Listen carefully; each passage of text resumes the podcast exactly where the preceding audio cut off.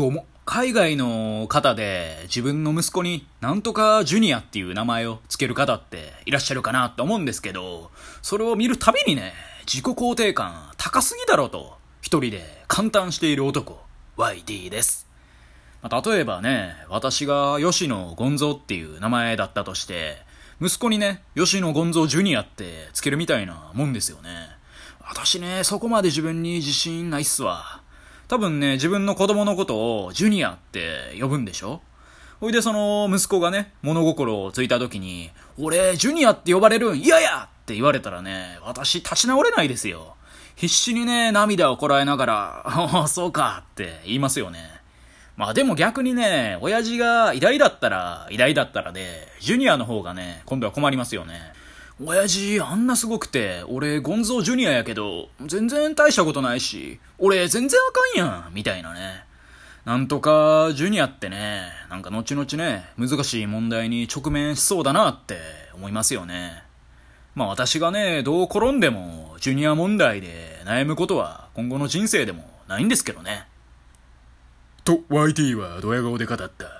しかし、彼の言葉は、この先の人生で起こる壮絶なジュニア問題への壮大な前振りなのであった。はい。今日はですね、うーん、ギャルっていう、そういうタイトルでお話ししていこうかなと思います。私、昔からね、唱えてる理論が一つありまして、まあ理論っていうほど大したもんじゃないんですけど、まあそれがね、堂々としてると、なんとかなる理論ですよね。まあこれどういうことかって言いますと、まあ、言葉通りではあるんですけど、いつ何時も堂々とする。そうすると道は開けるっていうね、ただそれだけのことなんですけどね。まあ、誰しも生きてるとやらかすじゃないですか。まあ、私は学生時代にね、幾度となくうんこを漏らすことがあったんですけど、まあ、それでもね、いつも堂々として、俺がうんこなんか漏らすわけないだろうみたいな顔してね、ごまかしてましたわ。で、直近でもね、つい先日、まあ、私結構な大人なのに、道端でね、思いっきりこけたわけですよ。まあ、実際履いていたズボンもね、破れたわけなんで。ただ、その後ね、何食わぬ顔で立ち上がりましたからね。内心は当然テンパりまくりですよ。誰かに見られてないかしら。この後一日中ズボン、俺破れたままやけど、そういうデザイン、ダメージジーンズ的なものに見えるかしら。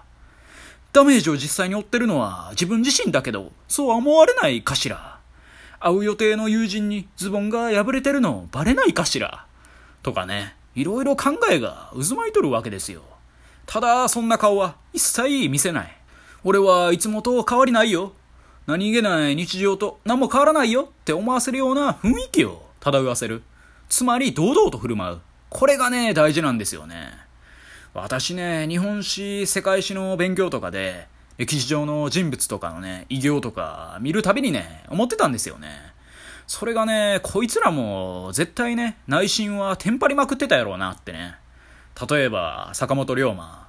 彼はね、最後、大宮ってところでね、暗殺されて死ぬわけなんですけど、死角にね、襲われた時とか、テンパりまくってたと思いますよ。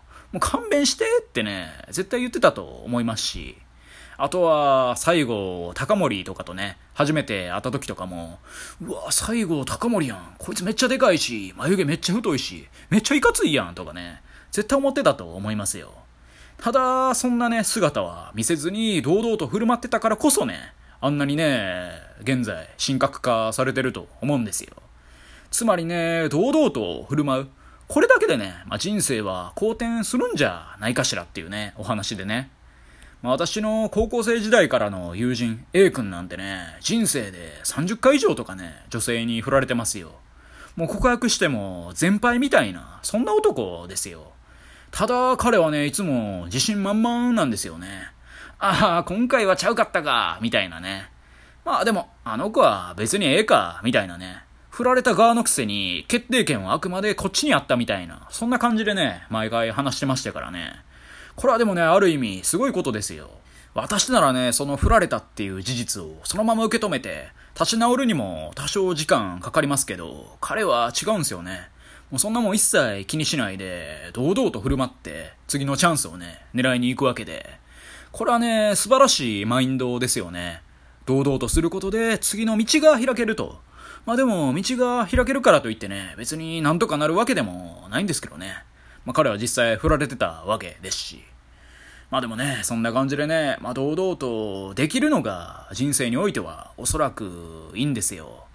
で、そんな中でね、私が初めてね、こいつめちゃくちゃ堂々としてるなって、そう思わされたエピソードがありまして。それがね、私が中学生の頃の話でね、まあ、ある日、地元の友人たちと、まあ、サイゼリアに行ったんですよ。で、サイゼリアのドリンクバー、当時ね、200円切るぐらいの値段ですわ。まあ、それをね、飲んで、一日中サイゼにたむろするっていう、暇すぎる中学生の、暇すぎる時間の潰し方ですわ。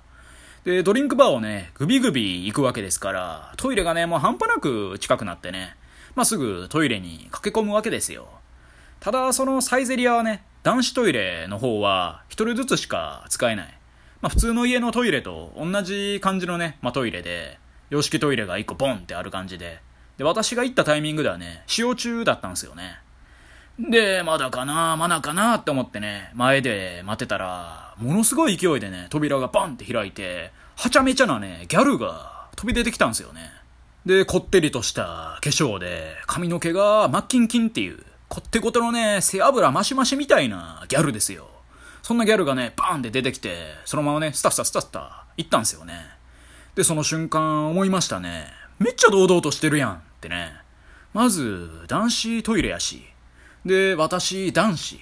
うん。出てね、思いっきり目あったのに、何も意に介せず、そのまま歩いていく、あの感じいやー、これにはね、びっくりしましたよね。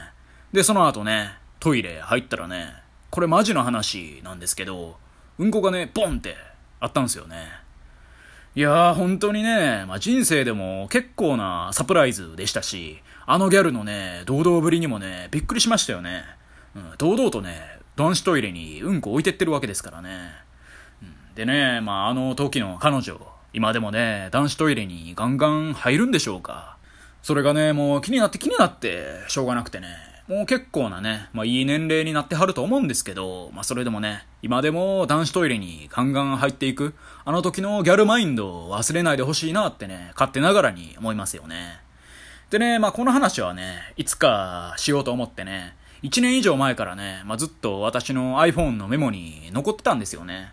まあ、温めてたわけですわ。まあ、別に温めてたわけでもないですけど、まあ、最近ね、思いっきりこけてね、やらかして、でも、堂々とする、そのマインドが大事だなってね、自分の中で思ったんでね、あ、今回ね、話にできるなって思ってね。ちなみにね、私の iPhone のメモに残ってた内容としては一言ね、威風堂々、うんこキャルと、そう残ってましたよね。いつか話そうと思ってね、1年以上ね、ずっとメモにね、一言残してたわけですよ。それでね、まあ、いつまで経っても水に流すことはできんなと思ったんでね、まあ、今回話しちゃいました。